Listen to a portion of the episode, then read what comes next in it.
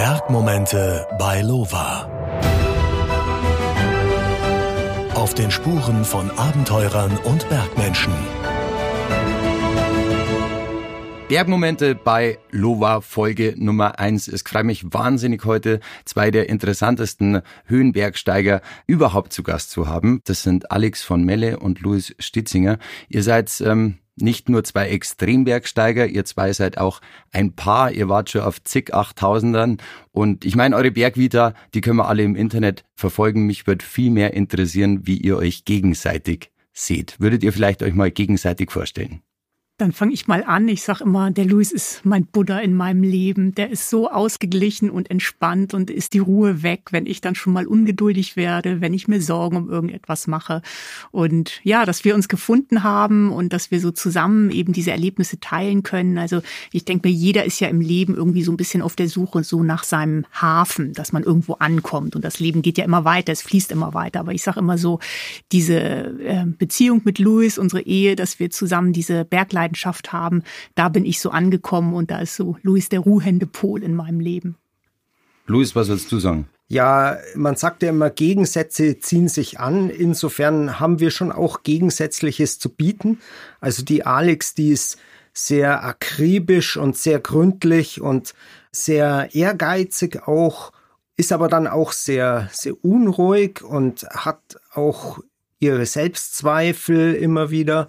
Und das sind äh, Sachen, die ich vielleicht nicht so kenne, aber wir haben auch eine gute gemeinsame Schnittmenge. Die Sachen, die wir uns so vorstellen, ja, auf dem Land leben, nicht in der Stadt, ähm, viel in der Natur draußen sein, nicht viel Geld brauchen zum Leben, stattdessen lieber die Zeit haben, die Zeit uns nehmen zu können, was zu erleben. Das sind schon auch sehr große Gemeinsamkeiten, die wir da haben. Ich denke, das verbindet sich so ein bisschen beides miteinander. Sie wohnt im Allgäu, in Füssen genauer gesagt. Wenn ihr jetzt zusammen auf den Berg geht, sagen wir mal euer Hausberg, der Tegelberg, seid ihr da mehr als Liebespaar unterwegs als jetzt zum Beispiel beim 8000er? Weil ich meine, da ist mir ja dann eher so Buddy und muss sich unterstützen und muss vielleicht das, was daheim passiert, mal einfach links liegen lassen ich denke, am Berg ist man immer irgendwo dann relativ konzentriert auf das Ziel, zumindest wenn es eine gewisse Schwierigkeit zu bieten hat. Also wenn wir zu Hause beim Klettern sind, äh, in den Tannheimern oder in den Ammergauern, dann geht's da auch ernst zu und äh, man muss aufpassen und konzentriert sein auf den Sport, sonst wird's einfach schnell gefährlich. Also das ist immer mehr so Bodytum dann unterwegs.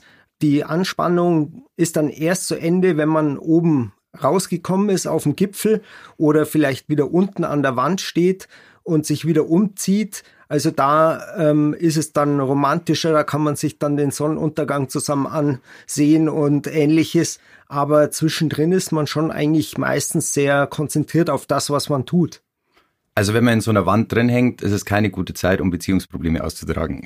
Nein, nicht unbedingt, weil es wirklich, also wenn man auch am Limit vielleicht ist, was das Klettertechnische betrifft, ja. oder vielleicht rennt die Zeit davon, weil es früh dunkel wird, dann ist man sehr fokussiert auf den Sport, auf die Schwierigkeiten, die vor einem liegen und da ist eigentlich gar keine Zeit für Romantik. Ich meine, wir, wir haben Bergmomente-Podcast und deswegen würden mich als allererstes mal eure Lieblingsbergmomente interessieren. Also wollt ihr vielleicht abwechselnd einfach mal sagen, was zum Beispiel der schönste Bergmoment war, den ihr in Erinnerung habt?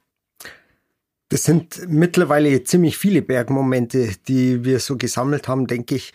Da ist es schwer, nur einen einzigen irgendwie rauszugreifen. Aber es ist eher der schöne Sonnenuntergang in einem Hochlager als der Moment auf dem Gipfel. Und es ist eher, ja, das Gefühl, auf einem heimatlichen Berggipfel mal wieder seit langer Zeit zu stehen, den man schon lange nicht mehr besucht hat, als irgendwo der große 8000er. Das sind eigentlich so meine Bergmomente. Alex? Lustigerweise ist es bei mir auch so, dass ich gar nicht jetzt an einen 8000er Gipfel denke, sondern eher dieser Moment, man schmelzt gerade Schnee, sitzt im Hochlager, sieht einen schönen Sonnenuntergang oder man hat eine stiebende Pulverschneeabfahrt in den Alpen. Wenn ich so an die höheren Berge denke und die Augen schließe, fallen mir tatsächlich der Mount McKinley, also der Denali in Alaska ein, bitterkalt eigentlich, also man friert schon, wenn man dran denkt und die Amada Blam, das waren so meine schönsten Expeditionen, weil es eben auch wunderschöne Berge sind. Jetzt gibt's nicht nur schöne Momente am Berg, sondern auch schlimme Momente am Berg. Was sind denn die Sachen, die euch da am ersten in Erinnerung geblieben sind? Ja, das war definitiv mal ähm, der Vorfall am Manaslu 2012. Da sind wir zu sechst auf den Gipfel gestartet und ähm, ja, hatten beste Verhältnisse und Wetter. Und kurz unterhalb des Gipfels brach dann die Hölle los. Da ging wirklich ein Gewitter auf uns nieder und wir konnten nur noch in Deckung springen und danach um unser Leben laufen. Da gingen wirklich die Blitze links und rechts an uns vorbei und wir hatten an sämtlichen metallischen Gegenständen äh, dieses Leuchten, dieses Flackern und spürten unsere Haare, wie sie sich unter der Mütze in die Luft reckten und das ist schon wirklich sehr, sehr unheimlich gewesen. Und bei diesem Abstieg, wo wir dann äh, drei, vier Stunden uns den Weg durch diesen Whiteout zum letzten Lager zurücksuchen mussten, da habe ich mir vier Finger schwer erfroren wovon später einer dann operiert werden musste. Und das war natürlich ein Andenken, ähm, ja, an das erinnert man sich noch lange. Aber wenn du sagst, ein, ein Finger, ich muss jetzt nachfragen, eigentlich wollte ich nur kurz nach den Bergmomenten fragen, aber wenn du sagst, ein Finger ist nachhaltig in Mitleidenschaft gezogen worden, schaust du da noch ab und zu drauf, wenn du am Berg stehst und dir denkst, soll ich es jetzt machen oder lasse ich es lieber sein? Und dann denkst du so, na, vielleicht halt doch nicht? Mm, den, den Finger nehme ich natürlich ständig wahr, weil der äh, ist einfach etwas verändert und die vier Finger allgemein haben wesentlich weniger Gefühl in den, in den Ballen vorne und die spüre ich natürlich tagtäglich. Und ja, es ist äh, aber schwierig daraus eine Lehre zu ziehen, weil wir waren eigentlich sehr vorsichtig und haben alles, ja, vorher gut ausgelotet gehabt und sind auch rechtzeitig oder so rechtzeitig wie wir konnten umgedreht und haben nichts übertrieben. Und dennoch ähm, ist es eben dazu gekommen. Das ist einfach so diese Restgefahr, das Restrisiko, wie man so schön sagt, das mit diesem Sport verbunden ist. Und wenn man überlegt, wie lange wir das Ganze schon machen und eigentlich nie ernsthaft zu Schaden gekommen sind, dann ist wahrscheinlich das noch relativ glimpflich im Verhältnis zu dem, was eben vielen anderen passiert. Alex, war das auch dein schlimmster Bergmoment? Also an den hohen Bergen auf jeden Fall eben dieses Erlebnis am Manaslu, was uns, glaube ich, beide auch sehr geprägt hat. Und dann denke ich noch an einen Lawinenunfall in Norwegen, wo wir auch letztendlich Riesenglück gehabt haben. Also keine Komplettverschüttungen, kleinere Verletzungen, aber eben auch ein Erlebnis, was bleibt und wo man auch schon lange dran zu knabbern hat, das so zu verdauen.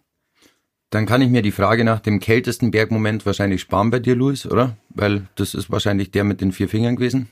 Ja, das äh, habe ich damals gar nicht so empfunden, weil ähm, ich da so unter Strom stand, mit dem GPS-Gerät den richtigen Weg zu suchen, dass mir das gar nicht aufgefallen ist, dass die Finger langsam gefühllos wurden. Und ähm, ja, das tut in dem Sinne auch nicht weh. Also im Gegenteil, man spürt es irgendwann nicht mehr. Aber was sich so richtig kalt angefühlt hat, das war schon am ja, Mount McKinley, würde ich mal sagen, im Hochlager dort. Es war bitterkalt und auch im Hochlager am Makalu auf 7800 Metern. Die Zeltübernachtung dort, das war auch bitterkalt und ja, nachdem man da doch diverse Stunden aushalten muss, hat man dann auch Gelegenheit, das so richtig auszukosten. Wie ist es dann, wenn man zu zweit da oben liegt und es einfach nur eiskalt ist. Also was sind denn da noch die romantischen Bergmomente? Wir sind einfach, glaube ich, ein wirklich gut eingespieltes Team. Also wir haben alles erlebt zusammen oder ganz viel an den hohen Bergen zusammen erlebt und wir vertrauen uns blind und wir können eben auch ja, Aufgaben verteilen in den Hochlagern, ohne dass man viel diskutieren muss. Also das merke ich immer so, wenn ich dann auch mal mit jemand anders unterwegs bin, wo man einfach nicht so vertraut ist, dann muss man wahnsinnig viel sprechen und diskutieren. Und das fällt natürlich mit zunehmender Höhe schwerer. Also irgendwie auf 8000 Meter noch zu diskutieren, wie man das Zelt aufstellt oder wer wo im Zelt liegt oder wer wo seinen Rucksack hat. Das fällt eben bei Luis und mir einfach alles weg, weil das so eingespielt ist und das genieße ich sehr. Aber diese romantischen Momente, das ist schon dann so, wenn man eben Schnee schmelzt und noch aus dem Zelt vielleicht rausgucken kann. Und dann ist das einfach ein Geschenk, dass wir das teilen können, diese Ausblicke und überhaupt die Erlebnisse, also positiv wie negative Erlebnisse. Jetzt hast du mir gesagt, Alex, ähm, am Berg sind alle gleichberechtigt. Jetzt ist es aber trotzdem so, dass Bergsteigen oder beziehungsweise Höhenbergsteigen immer noch eine Männerdomäne ist. Siehst du das Ganze problematisch, beziehungsweise welche Vorteile hat man denn vielleicht sogar als Frau am Berg? Also tatsächlich ist es immer noch so auf einer 8000er Expedition, dass deutlich mehr Männer als Frauen unterwegs sind, wobei die Zahl der Frauen schon steigt. Aber ich würde mal sagen, so auf eine zehnköpfige Gruppe sind mal mindestens acht Männer. Und ich sehe da eigentlich dann immer nicht den Unterschied, ob Männlein oder Weiblein, sondern es sind meine Expeditionspartner. Und jeder hat da Stärken und Schwächen und jeder hat Dinge, die er besonders gut kann oder wo er sich eben schwerer tut. Und da sehe ich dann eigentlich nicht den Mann mir gegenüber oder die Frau, sondern wirklich so in dem Team, das Expeditionsteam oder den den Partner. Ich denke, Frauen vertragen die Höhe sehr, sehr gut. Das geht mir selber auch so. Und das ist, ich weiß jetzt nicht, ob es wissenschaftlich bewiesen ist, aber ich kenne einfach viele Frauen, die wirklich gut mit der Höhe klarkommen. Und Männer haben aber dann eben andere Vorteile. Also Louis ist einfach definitiv konditionsstärker als ich, egal ob in den Alpen oder sonst wo. Und dafür vertrage ich eben die Höhe besser. Und so denke ich, dass sich das wirklich gut ausgleicht, dass man eben dann in der Summe als Team, egal ob wir zu zweit oder in einer größeren Gruppe, dass man in der Summe eben als Team stark ist. Also ich habe mir nachgeschaut, in dieser Todeszone ab 7500 Metern, ab da tun sich Frauen leichter anscheinend, hieß es. Weißt du, warum das so ist, Louis? Nein, also das ist auch, denke ich, nicht hinreichend wissenschaftlich erforscht. Es gibt nur im Prinzip ähm, Berichte von Frauen oder von Männern, die das beobachtet haben. Ja, ist wissenschaftlich äh, wahrscheinlich schwer nachzuweisen auch. Aber ich glaube auch dran unter euren Kollegen und so? Also gibt es da viele Bergsteigerpärchen oder seid ihr da schon eher so die Ausnahme? Ja, tatsächlich eher wenig. Also es ist schon meistens so, gerade auch bei Bergführerkollegen von Luis, dass es die Männer sind, die dann unterwegs sind. Oftmals, wenn Familie da ist, irgendjemand muss ja eben auch für die Kinder daheim wirklich dann da sein und dann bleiben die Frauen eben meistens zu Hause. Also wir haben es eher dann so erlebt, dass die Männer unterwegs sind und die Frauen meistens eher nicht. Das finde ich ziemlich interessant, weil in meinem Freundeskreis zum Beispiel, da gibt's Leute, ähm, die sagen, na, also der Berg kehrt mir. Also, das ist so meine Auszeit aus dem Familienleben beziehungsweise aus dem Beziehungsleben. Die sind ganz froh, dass sie alleine in die Berge gehen können und mal abschalten können. Wie ist es denn bei euch? Also habt ihr dann noch andere Hobbys, wo ihr mal getrennte Wege geht, sage ich mal, oder ist das alles so harmonisch, dass man das gar nicht braucht? Das haben wir schon, doch wir machen schon auch unterschiedliche Dinge. Also die Alex, die macht in den letzten Jahren sehr viel ich sag mal, Handarbeit, also näht, häkelt, äh, strickt, bastelt und äh, das ist was, was mich jetzt nicht so reizt. Ähm, ich äh, mache dafür Sportarten, die die Alex nicht äh, betreibt, wie das Gleitschirmfliegen beispielsweise oder lese meine Bücher, die Alex liest ihre Bücher. Also das ist schon unterschiedliches, was wir auch machen, aber wir machen auch Dinge nach wie vor sehr gerne zusammen. Und wenn man sich vorstellt, man müsste jetzt auf Expedition sechs Wochen fahren und würde sich in der Zeit gar nicht sehen, dann ist es schon eine sehr lange Zeit. Und das haben wir eigentlich immer sehr genossen, diese Zeit zusammen verbringen zu können. Aber jetzt denke ich mir, ihr wohnt in den Bergen, ihr seid viel in den Bergen unterwegs, euer ganzes Leben dreht sich um den Berg. Braucht ihr da auch mal irgendwie Abstand? Also müsst ihr da auch mal irgendwie wohin fliegen, wo es ganz flach ist, weil es einfach sagt so, Alter, ich brauche jetzt mal die Weite. Also ich schon. Ich brauche ja einmal im Jahr die Nordsee. Man hört es ja auch, glaube ich, an meinem nicht vorhandenen Dialekt. Hamburg, ja? Oder genau, ich bin gebürtige Hamburgerin und ich finde einfach nach den Bergen, also Weltnaturerbe Wattenmeer, das ist schon ganz, ganz toll. Und das ist so bisschen einmal im Jahr eben diese eine Auszeit, die ich brauche. Und in der Tat spielt sich bei uns zu Hause ganz viel rund um die Berge ab, was wir beide sehr genießen, weil das wirklich so unser Lebensinhalt ist. Aber ich finde es eben wichtig, dass man auch noch drumherum Dinge hat. Sei es auch, wenn man mal verletzt ist oder krank ist, dass man eben nicht in ein Loch fällt und sagt, ohne Bergsteigen kann ich nicht leben, denn das sind ja irgendwie bisschen Luxusprobleme, wenn man sagt, ohne Bergsteigen kann ich nicht leben. Und deswegen glaube ich, ist es wichtig, dass man andere Interessen auch hat. Und ich denke mir immer, wenn ich jetzt paar Wochen lang nicht bergsteigen könnte aus gesundheitlichen Gründen, dann wäre das nicht schön, aber ich würde in kein Loch fallen, sondern ich hätte eben x Ideen, was ich sonst machen kann. Eben, ich lese ganz viel. Ja, dieses ähm, Kreative bringt mir viel Spaß oder einfach mal die Nordsee, eben einen Barfußspaziergang im Wattenmeer. Das erdet mich wirklich. Aber diese Urlaube, die wir machen, also das sind dann eben für mich auch Nordsee einfach mal ein paar Tage so zum Entspannen, ein, zweimal im Jahr. Aber unsere Urlaube, die wir machen, das dreht sich schon doch alles irgendwo um Berge. Selbst ein Sportkletterurlaub auf Sizilien mit Nachmittagen liefen Bad im Meer ist irgendwo doch unser Sporturlaub und das brauchen wir auch beide. Also wir sind schon nicht die, die den ganzen Tag irgendwo am Strand liegen können oder ja, Sportarten wie Golfen oder Tennis, das wäre so unsers gar nicht. Also wir brauchen wirklich die Natur und das gibt uns so viel Kraft und Energie, dieses Draußensein und die Bewegung draußen. Findet das der Körper bei euch auch? Also ich meine, wenn man den kontinuierlich quasi fordert und kontinuierlich unterwegs ist, braucht er auch mal Zeit zum Regenerieren, oder? Wie macht ihr das? Wie lange gebt ihr eurem Körper? Worauf ist da zu achten? Definitiv. Also das spürt man auch. Natürlich spürt man es umso mehr, je älter man wird. Und ähm, da muss man sich auch seine Ruhezeiten gönnen, weil sonst geht nichts vorwärts, sondern man wird schlechter. Da ist ein Übertraining ganz schnell erreicht. Also man, man muss das schon einhalten. Und ähm, wir wissen mittlerweile aus Erfahrung, wie sich das anfühlt, wenn unser Körper sagt, jetzt bin ich müde, dann geben wir ihm auch die Zeit, sich ausruhen zu können. Und da darf man eben dann auch bei dem schönsten Wetter mal einen Tag nichts machen. Also ist einfach so. Das rächt sich sonst. Du sagst, man, man spürt jedes Jahr, also man wird älter. Thema E-Bike. Da gibt's Leute, also ich sage mal, das ist ein Thema, das spaltet die Gesellschaft, auch in den Bergen. Ähm, ich kenne aber auch Leute, die immer gegen E-Bikes waren und jetzt mittlerweile in einem Alter sind, wo sie sagen, na, das ist super, das ist total gut. Wie steht ihr dazu? Lustig. Ich habe am Anfang, wenn mich die E-Biker überholt haben und ich schon dieses Sirren gehört habe, dann habe ich schon grüne Pickel im Gesicht gekriegt und war wirklich voller E-Bike-Hasser. Aber du hast es so schön gesagt, man wird ja älter und ich glaube wirklich, dass sich die Einstellung da auch ein bisschen ändert. Mhm. Also zum einen muss ich sagen, es machen damit Leute Sport, die das vielleicht sonst nicht könnten. Und das ist ja auf jeden Fall eine positive Entwicklung. Und wenn ich jetzt so an mich denke, im Moment, also ich fahre wahnsinnig gerne Transalps mit dem Mountainbike und da kommt im Moment für mich das nur in Frage, mit einem normalen Mountainbike zu fahren und nicht mit einem E-Bike. Aber ich denke schon manchmal dran, wenn es Klettertouren sind oder Skitouren, wo es im Frühjahr vielleicht einen langen Zustieg hat, wo ich abwägen muss, bin ich vielleicht schon platt am Einstieg von einem anstrengenden Zustieg oder Zufahrt oder kann ich es mir vielleicht mit einem E-Bike erleichtern, halte ich es jetzt nicht für ausgeschlossen, dass ich auch irgendwann auf ein E-Bike umsteige oder mir eins eben dafür zulege. Immer noch ist es so, dass ich gerne mich sportlich auspowern möchte und das auch merken möchte. Aber ich glaube wirklich, dass ich so ein bisschen da meine Einstellung auch geändert habe und nicht mehr E-Bike-Hasser bin. Ich grüße auch die E-Bike-Fahrer inzwischen. nicht so wie früher, wo ich sie ignoriert habe. Also ich glaube schon auch, dass ich irgendwann mir eins zulegen werde, eben für diese Zustiege. Komote Hinfahrt mit dem E-Bike und dann wirklich die Klettertour genießen können. Der Tourismus bei uns in Bayern nimmt zu, also immer mehr Leute machen Urlaub daheim. Gerade ist es so, wir dürfen eh nicht nach Österreich, um in die Berge zu gehen. Wie schaut es denn bei euch aus? Also was würdest du sagen, Luis? Haben Leute, die in den Bergen wohnen, eine höhere Daseinsberechtigung am Berg zu sein als jemand aus der Stadt? Also gibt es da Vorrecht? Wenn die 15 Kilometer Regelung kommt schon, dann ist äh, garantiert da ein Vorrecht eben gegeben. Ansonsten würde ich sagen, nicht ist ja Blödsinn. Jeder hat das Recht, draußen sein zu dürfen.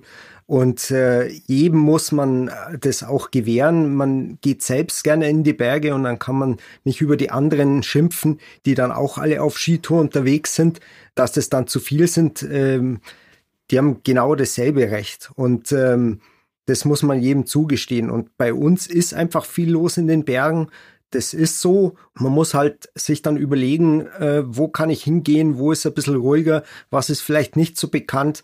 Da gibt's immer noch genug Rückzugsmöglichkeiten, die man nutzen kann, ohne den großen Trubel zu haben. Jetzt, ich meine, ihr seid äh, direkt vor Ort, ihr kriegt das alles mit. Wie sehen das die Einheimischen? Wie ist da allgemein die Stimmung, sage ich jetzt mal, im Allgäu oder im Füssen?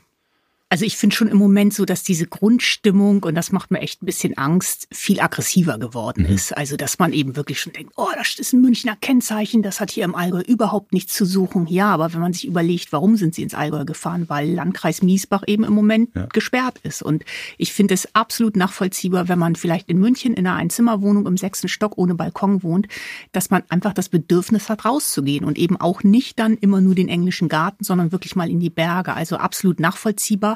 Aber es entstehen natürlich irrsinnige Probleme, dass die Parkplätze überfüllt sind, diese weiten Anfahrten. Also irgendwo, denke ich, ist es jetzt langsam so an der Grenze, wo man sagt, mehr verträgt da die Natur auch nicht. Also dann lieber mal auf die Nachttour gehen oder vielleicht unter der Woche am Abend, als jetzt halt am Wochenende in der Früh rauszufahren.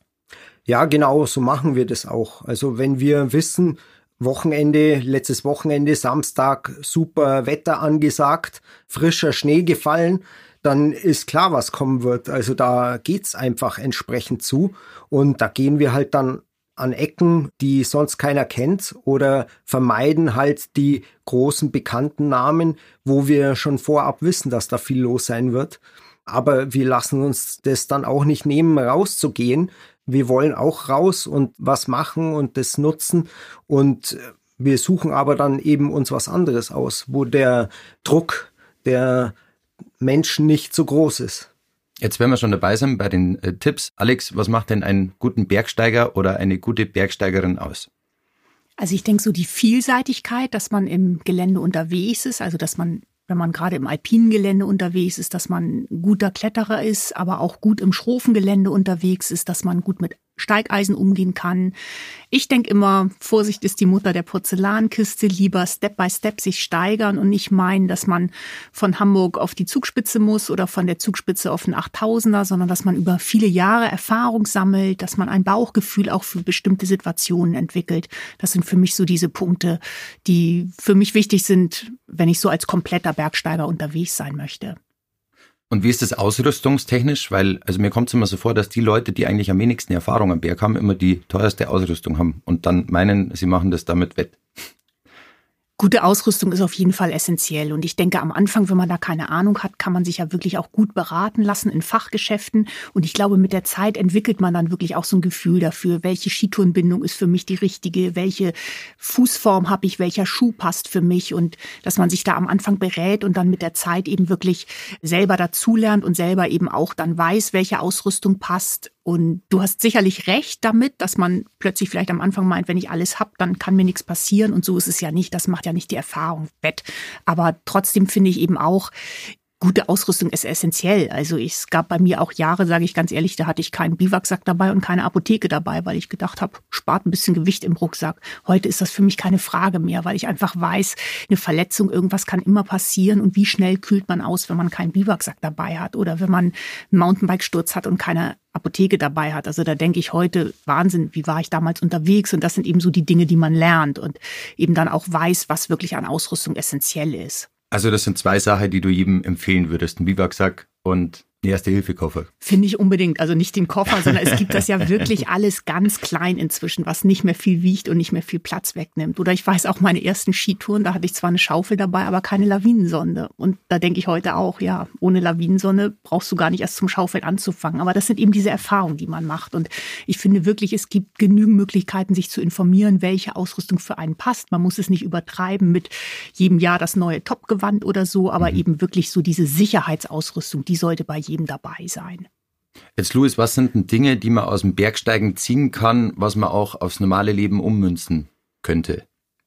Tja, also, dass eine gesunde Selbsteinschätzung wirklich sehr wichtig ist. Nicht nur zum Bergsteigen, sondern eben auch im normalen Leben, dass man weiß, wann man sich übernimmt, dass man sich aber auch Dinge zutraut, wo man weiß, die kann man. Das ist, denke ich, äh, schon was, was man da mitnehmen kann. Und ich denke auch, ähm, dass man Projekte ordentlich plant, wie eine Bergtour. Das ist auch wichtig im normalen Leben, dass man vor sich Gedanken macht und nicht einfach irgendwas anfängt und dann mal sieht, was daraus wird, dass man das ordentlich vorbereitet, sich ausrechnen, wie lang brauche ich dafür, was brauche ich dafür. Also dieses systematische Vorgehen, das ist auch was, was das Bergsteigen eigentlich prägt, was man im Alltag auch sehr, sehr gut brauchen kann. Aber selbst wenn man sich perfekt vorbereitet, wie du vorhin gesagt hast, mit deinen vier fast abgefrorenen Fingern, es gibt immer noch so ein Restrisiko, oder? Es kann immer was schiefgehen. Das ist ähm, das Leben. Also das Leben ist immer lebensgefährlich, heißt ja auch ein Spruch. Und so ist es auch. Es kann immer irgendwas schiefgehen, das ist ganz klar. Aber je weniger ich etwas vorbereitet und geplant habe, desto mehr kann eben auch schiefgehen. Und wenn wir da überstürzt äh, in die Sache reingegangen wären oder, oder hätten noch versucht, 150 Meter unterhalb des Gipfels doch noch auf den höchsten Punkt äh, raufzukommen. Das dauert ja nicht mehr lang, das schaffen wir schon noch. Dann hätten wir vielleicht viel mehr verloren als nur eine Fingerkuppe, dann wäre es vielleicht das eigene Leben gewesen. Also insofern glimpflich davon gekommen, was gelernt auch dabei und äh, das nächste Mal vielleicht noch vorsichtiger. Das war 2012 auf dem Manaslu, hast du vorhin erzählt. Magst du die Geschichte nochmal zusammenfassen kurz? Ja, kann ich gern. Also wir sind im Rahmen einer Freundesgruppe zu fünf da unterwegs gewesen und ähm, haben eigentlich im Frühjahr eine ganz gute Saison vorgefunden. Also es lief eigentlich alles sehr gut. Das Wetter war etwas wechselhaft. Es hat immer wieder äh, geschneit und äh, Letztendlich sind wir aber trotzdem ordentlich vorwärts gekommen, haben uns dann einen Gipfeltag ausgesucht, an dem das Wetter zunächst auch sehr, sehr gut war, sind zusammen gestartet und ordentlich vorwärts gekommen und so 150 Höhenmeter unterhalb des Gipfels, also wir waren fast schon oben, wir haben den Gipfel schon sehen können in der Nähe. Da kam es plötzlich zu einer dramatischen Wetteränderung. Ein Frontengewitter zog auf, das der Wetterbericht so nicht angekündigt hatte und ähm, die Situation verschlechterte sich quasi innerhalb einer halben Stunde von schönem Wetter auf Sturm und Whiteout und übelste Bedingungen, starke Windgeschwindigkeiten. Es kam zu einem Höhengewitter, wo wirklich links und rechts die Blitze von uns einschlugen. Wir mussten uns immer wieder hinwerfen. Ich hatte Ski auf den Rucksack geschnallt, weil ich mit den Skiern eigentlich runterfahren wollte vom Manaslu. Und durch die Ski, die wie ein eine Art Blitzableiter funktioniert haben, habe ich die statische Elektrizität in der Luft immer wieder im Nacken gespürt. Also es versetzte mir kleine Schläge, wie wenn man an den Kuhzaun hinlangt. Mhm. Unsere ganze metallische Ausrüstung schlug Funken, also dieses sogenannte St. Elmsfeuer. Die Haare standen uns zu Berge unter den Mützen und am ganzen Körper. Also das, das gab so Gänsehaut, das ist ganz merkwürdig, das kann man gar nicht beschreiben, wenn man das nicht selber mal erlebt hat. Also wirklich ganz unheimliche Situation. Und in dem Moment wurde uns allen klar, wir können da nicht mehr raufgehen. Also wir sind wirklich in Lebensgefahr und wir müssen jetzt um unser Leben laufen und versuchen, von diesem Berg runterzukommen. Also dir ging der Arsch auf Grundeis, auf Deutsch gesagt. Und so kann man sagen. Ja. Wie, wie kommuniziert man da mit den anderen Kollegen? Also gibt es da dann einen Anführer, der dann sagt, so und so machen wir's, oder schaut da einfach nur jeder ganz schnell, dass er lang gewinnt? Also wir haben eigentlich gar nicht mehr kommuniziert. Das war jedem klar, das war's. Wir müssen sofort versuchen, unsere Haut zu retten. Und ich war der Erste, der einfach losgelaufen ist.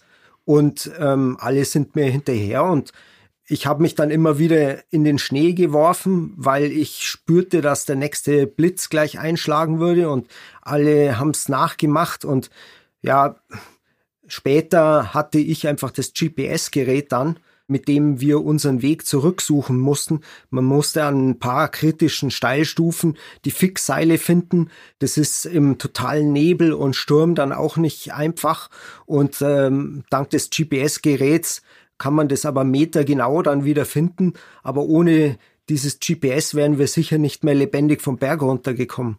An was denkt man da? Also ist man da total fokussiert oder ähm, schweift man total ab in seinen Gedanken und denkt eher an zu Hause oder an seine Familie? Ich war jetzt nicht panisch, also ich habe nie irgendwie mir gedacht, oh mein Gott, oh mein Gott, äh, jetzt sind wir tot und äh, das hat alles keinen Wert mehr. Ich war eigentlich sehr fokussiert den Weg hier herauszufinden. Und ich war mir aber auch sicher, wir können das schaffen. Das ist möglich, dass wir uns retten. Wir müssen jetzt nur schnell machen und wir müssen in Bewegung bleiben und wirklich konzentriert arbeiten und uns keinen Fehler leisten.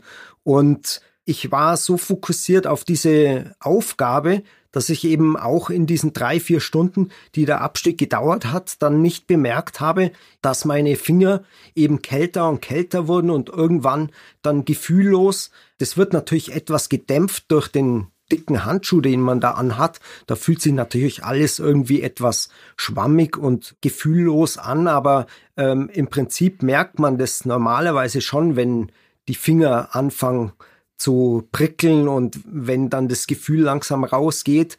Und in dem Fall habe ich da überhaupt nichts gemerkt. Also ich war bass erstaunt unten im Hochlager, als ich meine Handschuhe auszog und eben sah, dass die äh, Finger dunkel verfärbt waren bis ans zweite Glied und ähm, hatte überhaupt keine äh, Vermutung, dass das der Fall sein würde. Gehört vor so einer Tour ein gewisses ähm, Kältetraining auch dazu? Ich meine, gerade jetzt aktuell in der Corona-Zeit ist Eisbaden ein ziemlicher Trend. Immer mehr Leute springen in die Isar oder in irgendeinem Fluss, bleiben da manchmal auch fünf, sechs, sieben Minuten drin. Thema Wim Hof, so der Iceman, ähm, ist eines der meistverkauften Bücher diesen Winter. Wie geht ihr davor? Macht ihr das auch? Also springt ihr auch ab und zu einfach in den zugefrorenen See, um euch abzuhärten? Nein, das machen wir beide tatsächlich nicht. Und ich habe es schon zu Hause auch eher gemütlich warm. Aber ich finde, es ist so eine Entwicklung auf einer Expedition. Ich vergleiche das immer so ein bisschen zu Hause, wenn man im Herbst so Oktober, November das erste Mal so unter neun oder zehn Grad hat morgens, wenn man irgendwo auf Bergtour geht, dann denkt man plötzlich, oh, wie kalt ist das? Und im Hochwinter denkt man, wie warm ist das denn jetzt plötzlich mit plus fünf oder sechs Grad? Und so ein bisschen ist das auf Expedition. Man startet ja oft in den Großstädten, da ist es irrsinnig heiß, in Kathmandu oder in Pakistan, in Islamabad. Und dann fährt man raus mit dem Bus, wo das Trekking startet. Und dann geht man ja jeden Tag praktisch ein Stückchen höher bis zum Basislager. Und auch vom Basislager am Berg bewegt man sich ja langsam bergauf. Und man kann sich eben wirklich gut an die Kälte dann anpassen. Also es ist ja nicht so, dass man eben von einem warmen Hotelzimmer in Gipfelniveau direkt kommt, sondern dass man eben über die Zeit Zeit unterwegs ist und sich der Körper wirklich sehr, sehr gut daran anpasst, an diese Kälte, die eben mit zunehmender Höhe größer wird. Du hast es gerade angesprochen, ähm, der Weg zum Basislager ist ja in den letzten Jahren gerade am Mount Everest immer mehr zu so einem Tourismus-Ding verkommen. Also wie seht ihr diese Entwicklung, dass mittlerweile so viele Leute da hoch wollen? Also ich finde es ganz grundsätzlich erstmal schade, dass oft so dieses Trekking aufgrund von Zeitengpässen wegorganisiert wird, dass man eben mit Hubschrauber zum Beispiel ins Basislager fliegt. Es muss alles schnell gehen, weil die Leute haben eher mehr Geld als zu viel Zeit. Und ich finde, dieses Trecken zum Basislager hin oder am Ende zurück das Trecken, das gibt mir so viel und das ist wirklich so diese Abrundung auch. Also gerade weil wir jetzt so präsent auch über den Manaslu sprechen. Es gibt ein traumhaftes Trecken rund um den Manaslu, wo man eben das eine Tal reinlaufen kann zum Basislager und das andere Tal zurück. Und ich finde, das macht die Sache erst rund und das ist ja auch gut für den Körper, dass man sich eben langsam anpasst an die Höhe und nicht eben von null auf 5000 Meter Höhe fliegt direkt ins Basislager. Und das finde ich ein bisschen schade, diese Entwicklung, dass man alles in kürzerer Zeit Zeit machen muss, was mehr Geld kostet, anscheinend aber für viele Leute kein Problem und dann eben ins Basislager reinfliegt. Und diese Überfüllung der Berge, finde ich, das sind aber auch wieder nur so Hotspots. Also klar, der Everest hat einfach diese Faszination, der höchste Berg der Welt zu sein. Und wenn man da hinfährt, dann weiß man, wenn man sich vorher ein bisschen schlau gemacht hat, was einen erwartet. Und das kann man ja selber für sich entscheiden.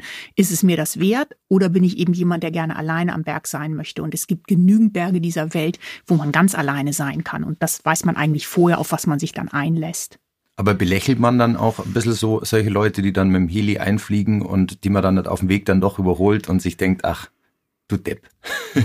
also ich denke, es ist wirklich so jedem seine eigene Entscheidung und man weiß ja auch immer nicht, was dahinter steckt. Mhm. Eben manche haben, ich sag mal, jemand, der eine eigene Firma hat, der sagt eben, Geld spielt keine Rolle, aber ich habe einfach nicht die Zeit, mich vorher zwei, drei Wochen zu akklimatisieren. Dann denke ich mir, okay, ist seine eigene Entscheidung, mit dem Hubschrauber hinzufliegen und er weiß ja nicht, was er verpasst auf diesem wunderschönen Trekking, auch diese äh, Erlebnisse mit den Einheimischen da. Ich genieße das immer total und ich denke aber, Gott sei Dank ist ja das Bergsteigen noch so frei, dass man eben diese Entscheidung treffen kann. Fliege ich mit dem Heli rein oder laufe ich zu Fuß rein? Für euch beide ist ja die Kultur auch immer wichtig in dem Land, habe ich gelesen. Also was sind denn so kulturelle Sachen, die euch nachhaltig in Erinnerung geblieben sind, beziehungsweise Kulturen, die wir, die jetzt vielleicht nicht so viel Bergsteigen und Reisen überhaupt noch nicht kennengelernt haben? Also wir genießen das in Nepal zum Beispiel immer auf dem Weg, auf dem Trekking eben zum Basislager, uns die Dörfer dort anzusehen, wie die Leute dort leben, mit den Leuten auch zu sprechen, wie sie ihr Leben dort so führen Und ähm, wir sehen uns dann gerne auch die Klöster an. Also wir sind jetzt beide keine Buddhisten, aber diese buddhistischen Klöster anzusehen und mit den Mönchen zu sprechen, das ist schon sehr beeindruckend. Das ist schon, ähm, die haben oft so eine Ruhe an sich und sind so in sich selbst geborgen. Das ist beeindruckend. Wie unterscheidet sich denn die Ausrüstung zu so einem Sherpa beziehungsweise die Ernährung? Also hauen die sich auch die ähm, Energieriegel rein oder, oder Gels oder gibt's da was anderes, was die dabei haben? Den Climbing Sherpa Sets am Berg oder ja. der normalen Na genau, am Berg. Die ernähren sich schon etwas anders. Also mittlerweile haben die von der Ausrüstung her genau das gleiche Top-Sachen äh, wie wir auch. Die bekommen vieles geschenkt von ehemaligen Gästen und so natürlich, aber auf der anderen Seite leisten sich die mittlerweile auch eben den guten Schuh oder den guten Eispickel. Das kann man in Kathmandu alles kaufen, ähm, weil sie einfach wissen, auf die gute Ausrüstung muss man sich verlassen. Da hängt das Leben davon ab unter Umständen. Aber die Ernährung, die ist schon noch etwas unterschiedlich. Also so die Energieriegel mögen sie nicht so gern und auch nicht das gefriergetrocknete Essen, das man sich dann so mhm. in den Hochlagern üblicherweise zubereitet. Da nehmen die lieber so einen 20 Zentimeter hohen Stapel an Chapatis mit ähm, Chili-Paste dazwischen mit. Also da wird's unser einem die Tränen in die Augen treiben äh, und die vernichten halt diesen ganzen Stapel dann im Hochlager. Also sie lassen sich kulinarisch ganz gut gehen. Ja, die bevorzugen einfach die Kost, die sie von zu Hause gewöhnt sind. Und egal, ob das andere jetzt mehr Energie hat oder nicht, wenn es ihnen nicht schmeckt und sie es nicht essen wollen, dann hilft es auch nichts. Wie schaut denn da die Kommunikation aus? Also redet man da viel miteinander, wenn man auf so einen 8000er steigt oder ist da jeder eher für sich? Ist überhaupt noch Luft zum Unterhalten? Eher wenig. Also die Luft wird dünn auch zur Unterhaltung und deswegen werden da keine großartigen Diskussionen mehr so geführt. Also es ist wirklich alles, was man da oben macht, anstrengend. Allein morgens so dieses Anziehen, Klettergurt, die Steigeisen anziehen, den Schnee schmelzen, das dauert alles ewig. Wenn man sich zu Hause vorstellt, man muss morgens in die Arbeit, dann springt man aus dem Bett und könnte ja so in zehn Minuten fertig sein, wenn man Gas gibt. Und das dauert einfach, alles ist Schneckentempo da oben und dann ist gar keine Zeit mehr großartig über irgendwelche Dinge zu sprechen. Also es sind eher so diese sachlichen Dinge Dinge. Dann fragen wir nochmal den Wetterbericht ab, wann starten wir morgen, was für Windgeschwindigkeiten haben wir zu erwarten. Also wirklich eher so diese Fakten, die man da oben bespricht. Aber das ist ja Wahnsinn. Ich meine, ihr war 2015 auch am Everest, da gab es ein Erdbeben, im Basislager jetzt die Tour abgebrochen. Wenn man sich so lange vorbereitet auf so eine Tour, dann fliegt man dahin, dann ist man da dort, dann checkt man das Wetter und dann geht man los. Also kann man da überhaupt noch sagen, na, wir gehen jetzt nicht weiter, weil jetzt wird's zu gefährlich? Oder, oder wann ist der Moment erreicht, dass man sagt, okay, jetzt ist wirklich erschmarrn? Ja, 2015 war das ganz schnell so weit, dass wir uns zumindest gesagt haben, das ist jetzt erschmarrn, so können wir nicht weitermachen. Das äh, fühlt sich nicht gut an und ähm, das auch das falsche Zeichen äh, den ganzen Begleitern gegenüber, die alle besorgt waren um ihre Familien und ihre Häuser zu Hause, wie es da wohl aussehen mag. Die wollten nach Hause und da nach dem Rechten sehen. Da kann man dann niemanden zwingen, da zu bleiben, nur weil man die Besteigung weiter fortsetzen wollte. Also die Verhältnisse am Berg, da hat sich schon etwas verändert, aber im Prinzip wäre es nach wie vor technisch möglich gewesen, weiterzugehen und die Expedition zum Ende zu bringen. Aber die Situation war eigentlich schlagartig klar, dass es ähm, das Falsche sein würde. Und wenn sich das nicht gut anfühlt, dann ist es auch nicht richtig. Dann muss man auch sagen, stopp, das war's jetzt. Es ist bei so einer Expedition immer wichtig, dass man auf sein Bauchgefühl hört und nur wenn man ein gutes Gefühl dabei hat, dann macht man weiter. Das ist wahrscheinlich nicht nur bei so einer Expedition so, sondern bei jeder Bergtour, oder? Also das kann sich, glaube ich, jeder mitnehmen. Wenn sich dann falsch anfühlt, einfach ein bisschen mehr auf den Bauch rein. Unbedingt. Ja, und ich ja. finde auch wirklich dieses Loslassen von so Bergzielen, dass man eben wirklich nur so Tunnelblick hat auf den Gipfel oder so. Das lernt man auch mit der Zeit. Also da erinnere ich mich so an die erste Expeditionszeit bei mir. Das war, ich glaube, 2000 rum. Da waren wir am Kantengri in Kasachstan und ich musste gesundheitlich eben abbrechen. Und ich habe vorher, war ich nur erfolgsverwöhnt, weil alles vorher geklappt hat. Und dann plötzlich der erste Gipfel, ich war krank und ich musste nach Hause. Und ich habe Rotz und Wasser geheult. Und heute denke ich mir, der Kantengri steht immer noch ich könnte immer noch hinfahren, wenn ich wollte. Und da fällt irgendwie wirklich so mit der Zeit, auch wenn man eben diese Scheitern-Erlebnisse schon hatte, dieses Umkehren, dann fällt das Loslassen von so Bergzielen mit der Zeit eher leichter, je mehr man Erfahrung eben gesammelt hat und tut nicht mehr so wie, wie am Anfang. Was war denn dein schlimmster Bergmoment?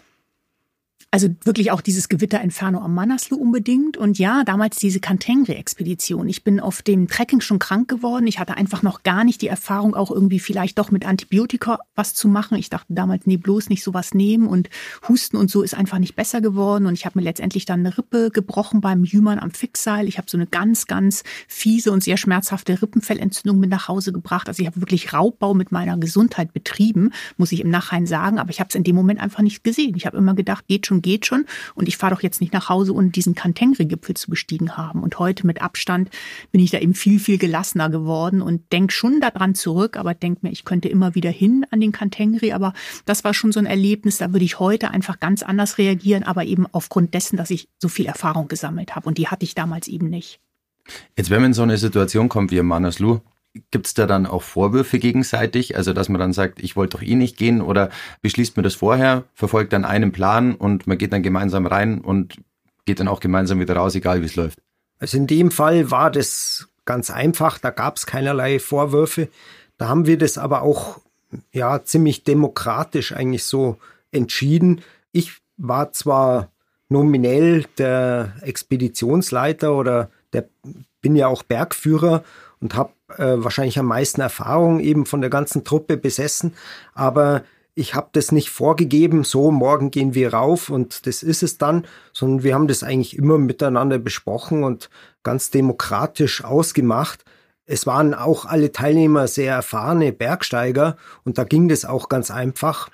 Und als wir dann abgebrochen haben, war auch allen klar, was Sache ist und dass es da keinen Weg mehr weiter gibt. Und uns war dann auch klar, wir können es nicht nochmal versuchen, wir haben keine Zeit mehr. Also im Prinzip ging die Expedition ganz harmonisch und friedvoll aus, was nicht immer der Fall ist. Also es kommt schon manchmal Unmut auch auf, äh, wenn ich an manche organisierte Expeditionen in der Vergangenheit zurückdenke, wo ja, die Wetterprognose dann sehr schlecht ist, wie am Broad Peak beispielsweise 2011 in Pakistan da lief zunächst alles eigentlich auch ganz gut und dann wurde das Wetter immer schlechter und schlechter und wir haben gewartet und gewartet und wenn man da so ein, zwei Wochen im Basislager untätig miteinander herumsitzt, da steigt die Spannung dann schon mhm. und äh, das merkt man auch, der Druck wächst an und wenn es dann langsam Zeit wird, die Zelte abzubauen und heimzugehen, dann versucht man natürlich irgendwo noch eine letzte Chance rauszuschälen bei der ganzen Sache. Und selbst wenn das dann total vernunftswidrig ist, weil das Wetter ist einfach ganz schlecht gewesen, dann trotzdem einen Versuch machen zu wollen, auf diesen Gipfel zu steigen, das ist einfach lebensgefährlich. Aber es kommt zu solchen Erscheinungen und da werden dann nachher unter Umständen auch Vorwürfe gemacht. Ja, man hätte vielleicht früher anfangen müssen, die Route äh, vorzubereiten und ähnliches. Also da merkt man schon, viele empfinden das als einmalige Chance, die nun vertan ist und man hätte das irgendwie besser machen können, organisieren können um das doch nutzen zu können, auch wenn das Blödsinn ist. Also das ist die Natur, die ist einfach so und ähm, es kommt immer wieder zu Abbrüchen bei solchen Expeditionen, das muss man hinnehmen und man hat immer wieder eine Chance, das machen zu können, wenn man es nochmal versuchen möchte. Also es beruhigt mich ein bisschen, muss ich sagen, dass selbst ihr als erfahrene Extrembergsteiger in solche Situationen kommt. Ich bin letztes Jahr das erste Mal vom Berg gerettet worden, beziehungsweise musste die Rettung anrufen, weil wir auf dem Berg waren, ähm, wo kein Weg hochging, sondern da waren nur so Steinmandal und oben ist dann auch ein Gewitter aufgezogen und wir sind in Hagel reingekommen, ohne dass wir uns unterstellen mussten. Und dieser Moment, wo man sich überwinden muss, die Bergrettung anzurufen, als jemand, der ja viel in die Berge geht, das war ein ganz ein schlimmer Moment, aber gleichzeitig alternativlos. Also, was würdest du dem Otto Normalbergsteiger, sage ich mal, raten? Ab wann ruft man die Rettung an und wann lässt man es lieber bleiben?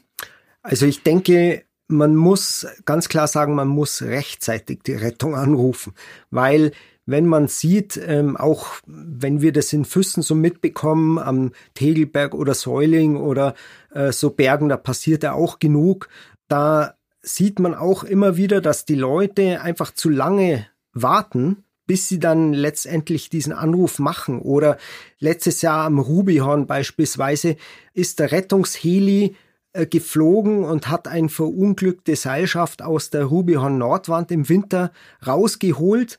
Dabei ist ihnen eine andere Seilschaft aufgefallen, die viel zu langsam waren und viel zu spät äh, dort am Berg unterwegs waren. Die haben sie dann gefragt, ob sie sie auch gleich mitnehmen sollen. Dann haben die gesagt, na, das schaffen wir schon noch, kein Problem, also das ziehen wir durch.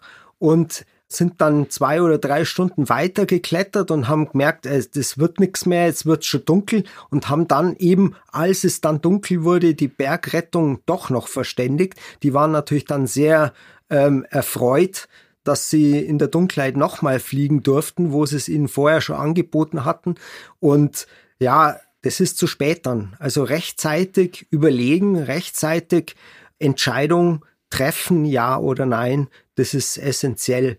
Aber ansonsten immer versuchen, auch gar nicht erst in die Situation reinzukommen, gut die Tour zu planen.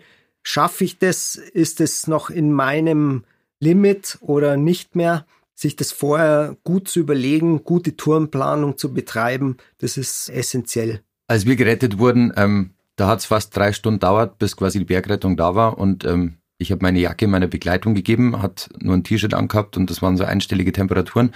Also es war wirklich saukalt und ich habe einfach zu mir gesagt, na, halt, halt sterbe ich nicht. Also das war tatsächlich sehr extrem und ich merke das heute noch, wenn ich zum Beispiel Eisbaden gehe oder so und dann rauskomme, dann erinnert man sich irgendwie an diesen Moment wieder, wo es einfach so bitter kalt war. Wie ist es bei dir? Also Hast du quasi auch Erinnerungen an diese extreme Tour am Manaslu?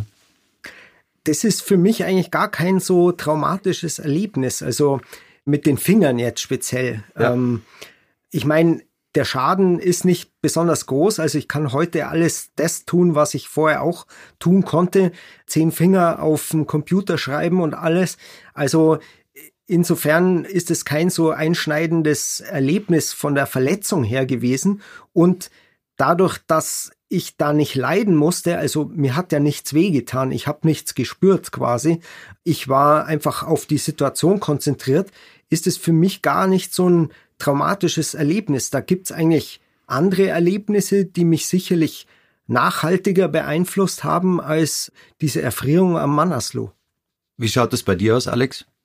Also die Manaslu-Expedition war schon wirklich so dieses Gewitterentferno da was wir erlebt haben, einschneidend für mich, aber eigentlich ähnlich wie der Luis gesagt hat, wir hatten in dieser netten kleinen Gruppe so eine gute Zeit und wir haben auch hinterher dieses Trekking zurück. Wir waren alle so platt, als wir dann an dem Hostel an der Lodge rausgekommen sind, wo wir einen Jeep nehmen konnten und ich weiß noch, wie wir da diese erste Dusche genossen haben und auf dem letzten Trekkingtag wirklich die letzten Krümel vom Riegel geteilt haben. Das war eben so eine gute Zeit und deswegen sehe ich auch den Manaslu jetzt nicht irgendwie als Schreckensberg über mir. Wir waren ja auch noch mal da und haben ihn bestiegen liegen und das hat irgendwie alles ein gutes Ende genommen und es war dann erfolgreich. Also wir haben den gut abgeschlossen, aber damals die Expedition, es war eben auch jetzt nicht so dieses Horrorerlebnis in dem Sinne. Und es sind ja meistens auch einfach die Menschen, die die Fehler machen. Es ist ja nicht der Berg, der einem Böses will, sondern wir Menschen machen einfach Fehler. Und weil du das eben auch mit der Bergwacht angesprochen hast, so ist es. Wir sind Menschen und wo Menschen arbeiten, passieren Fehler und das darf man sich ja auch eingestehen. Aber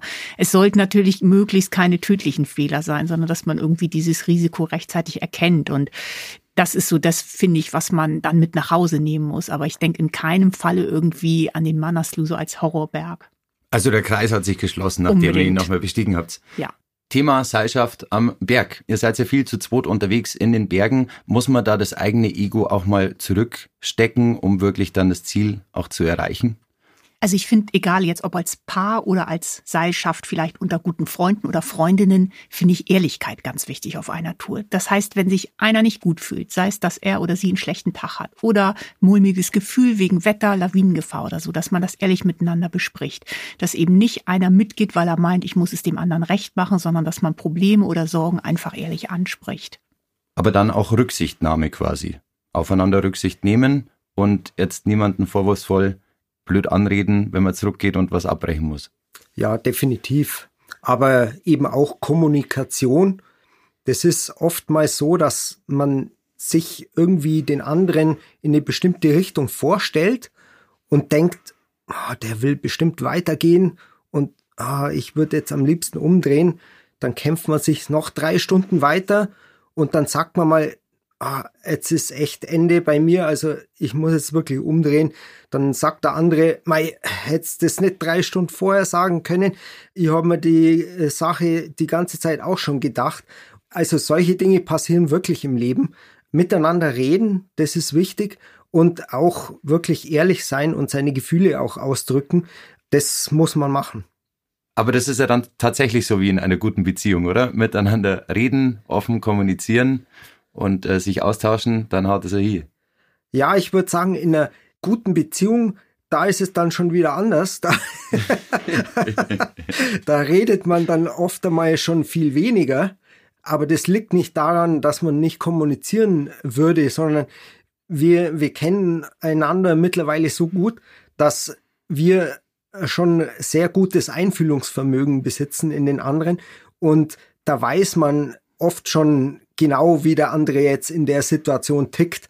Und dann kann man auch manches unausgesprochen lassen, weil man weiß, oh, die Alex, die will jetzt sicher nicht mehr weiter oder ähm, für mich ist jetzt ähm, hier Schluss. Und ja, dann kann man unausgesprochen auch die Entscheidung treffen, weil man den anderen eben so gut kennt. Jetzt, wenn man noch keinen Buddy hat, wie ihr zwei, und allein in die Berge geht, aber vielleicht mal größere Touren gehen möchte, worauf sollte man denn achten, beziehungsweise wie findet man denn seinen perfekten Bergpartner? Also ich finde, oft geht's ja los, dass man zum Beispiel einen Kletterkurs macht, da jemand kennenlernt oder einen Skitourenkurs oder an der Uni irgendwie Freunde hat und dann eben gemeinsam loszieht. Und das ist ja auch was ganz, ganz Schönes, dass man sich da eben dann kennenlernt, dass man zusammenwächst als Partnerschaft. Und da finde ich eben wirklich so diese gegenseitige Rücksichtnahme auf den anderen. Also ich habe auch eine sehr, sehr gute Freundin aus München. Wir kennen uns total gut und das macht einfach Spaß, zusammen unterwegs zu sein. Und ich finde, man muss sich eben immer überlegen, kann ich Rücksicht nehmen auf den anderen? Also im Prinzip aber so jetzt nicht umkehren wegen des anderen immer, sondern einfach den respektieren, wie man eben zusammen unterwegs ist. Oder will ich das alles nicht, dann gehe ich eben alleine auf Bergtour oder auf Skitour. Und das finde ich ganz wichtig, dass man einfach sagt, okay, dieses Erlebnis gemeinsam ist so schön, dass man eben auch dann ein Umkehren teilt oder ein gemeinsames Gipfelerfolgserlebnis. Und wenn einem das eben nicht taugt, dann muss man eben sagen, okay, dann bin ich vielleicht eher der Typ, um alleine unterwegs zu sein. Also Luis, ist es ähnlich wie oben am Berg, auf sein Bauchgefühl hören, schon bevor man losgeht. Ja, doch. Man muss so das innere Gefühl schon respektieren und drauf acht geben. Aber was ich zudem noch sagen wollte, war, es ist natürlich sehr schön, wenn man jemanden trifft, wo das Ganze nicht nur eine Zweckgemeinschaft ist. Also wenn ich jetzt klettern gehen will, das kann man alleine nicht so gut, dann brauche ich einen Sicherungspartner und wenn der genauso schwer klettern kann wie ich und ähm, eben auch so erfahren ist wie ich, dann ist es eigentlich ein optimales Match, würde man sagen. Aber wenn wir uns einfach vom Wesen dann sehr unterschiedlich sind, dass wir die Tour vielleicht gar nicht gemeinsam genießen können, weil was weiß ihr dem anderen pressiert dann immer nur und ich möchte es genießen, dann äh, bringt es doch eine Unharmonie in die ganze Geschichte rein. Schön ist halt, wenn man so äh, gewisse Wesensgleichheiten dann auch hat und diese Erfahrung in den Bergen dann wirklich auch zusammen genießen kann und nicht nur als Zweckgemeinschaft fungiert. Das meinte ich mit dem Bauchgefühl quasi. Wenn man sich vorher schon nicht riechen kann, dann lasst man es besser bleiben wahrscheinlich. Ja, genau. Auch wenn es optimal funktionieren würde, ist es vielleicht dann trotzdem keine gute Sache. Und ich finde es ja immer noch mal spannend, eine eintägige Bergtour, wo man sich morgens um acht am Parkplatz trifft und ja. um vier sagt Arrivederci. Oder ob es zum Beispiel was ist mit Hüttenübernachtung oder wo man mehrere Tage miteinander unterwegs ist. Weil ich finde, da kommen ja immer so die Marotten des Partners mehr raus als nur auf einer Bergtour. Und das finde ich aber eben das Schöne, wenn man dann sagt, das harmoniert so gut, dass wir auch nachmittags auf der Hütte noch gute Gespräche führen können, dass wir eben ja, ich sage immer, der Tag hat 24 Stunden und die Bergtour vielleicht nur fünf, sechs oder sieben Stunden. Und ich finde es einfach schön, wenn es in einer Bergpartnerschaft eben so gut harmoniert, dass man einfach auch über mehrere Tage gut miteinander unterwegs sein kann und auch außerhalb des Bergerlebnisses gut miteinander harmoniert und gute Gespräche führen kann. Also für alle, die gerade zuhören und planen zu heiraten, vielleicht sollten wir erstmal Alpenüberquerung zusammen machen, bevor man sich geht, den Ehering ansteckt. Geht zusammen auf ein äh, dreiwöchiges Trekking danach, wisst ihr, was Sache ist. Ich glaube, das kann man so stehen lassen. Jetzt, wie schaut's denn aus? Also ihr wohnt im Allgäu, haben wir gesagt, in Füssen. Hättet ihr denn noch eine Bergtour, die jetzt nicht 8000 Höhenmeter hoch ist, sondern so für uns Otto Normalbergsteiger, wo ihr sagt, das müsst ihr mal anschauen? Also mir fällt tatsächlich immer gerne der Tanella ein. Das ist jetzt natürlich mit geschlossenen Grenzen nicht möglich in Österreich. Es ist bei Beerwang, also relativ nah eigentlich von uns aus zu erreichen. Und ich liebe ja das Wandern im Herbst. Also ich finde da einfach diese Verfärbung von den Bäumen her, die Stimmung, schon diese klare Herbstluft, das finde ich einfach so schön. Und ich genieße im Herbst wirklich so diese südseitigen Anstiege. Und der Tanella hat eben eine wunderbare Südseite, wo man im Herbst sehr gut hochwandern kann. Und ich mag dann besonders den Ausblick tatsächlich auf den ähm, na, Luis, jetzt musst du mir helfen, die beiden Seen da unten. Heiterwanger See und Plansee, genau, das ist so ein Moment, wo man oben steht und diese Seen so schön sieht. Also das wäre so mein Wandertipp eigentlich, sind so ziemlich genau 1000 Höhenmeter da hoch, ist aber ein guter Weg und im Herbst wirklich eine traumhafte Herbstwanderung. Luis, hast du noch was auf der deutschen Seite? Definitiv. Das, was du eingangs angesprochen hast, das finde ich eine der schönsten Wanderungen eigentlich in unserer Gegend auf dem Maximiliansweg quasi, der ja ganz lang ist, einfach, ja, drei Etappen oder auch vier zu gehen über von Oberammergau nach Füssen zum Beispiel. Das ist in drei bis vier Tagen gut machbar.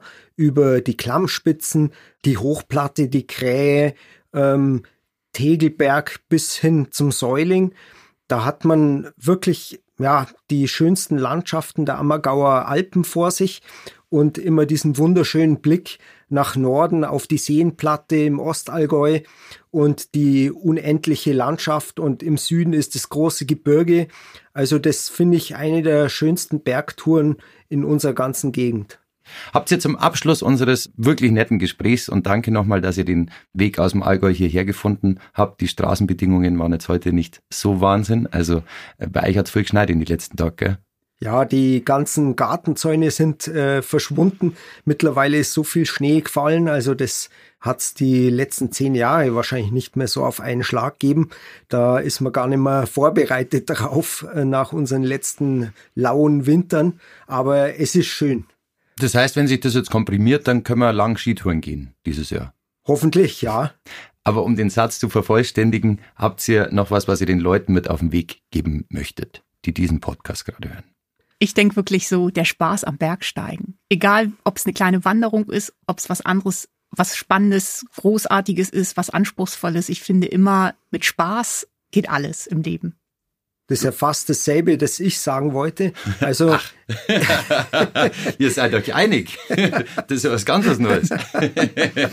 ja, da merkt man mal, dass die Schnittmenge doch größer ist. Ähm, es ist wichtig, einfach nach dem zu gehen, was von innen rauskommt. Also man darf sich nicht irgendwelche hochgesteckten Ziele setzen, nur weil das jetzt die Spätzle erwarten oder man immer noch besser werden will, sondern man muss das machen, was sich gut anfühlt. Und wenn ich irgendwo dann mal Probleme habe, weil ich Angst habe, weil das, äh, wenn ich ein Siebener oder Achter kletter, sich nicht mehr gut anfühlt, ich mich überfordert fühle oder der eisige Grat zu exponiert ist, dann lasse ich eben die Finger davon.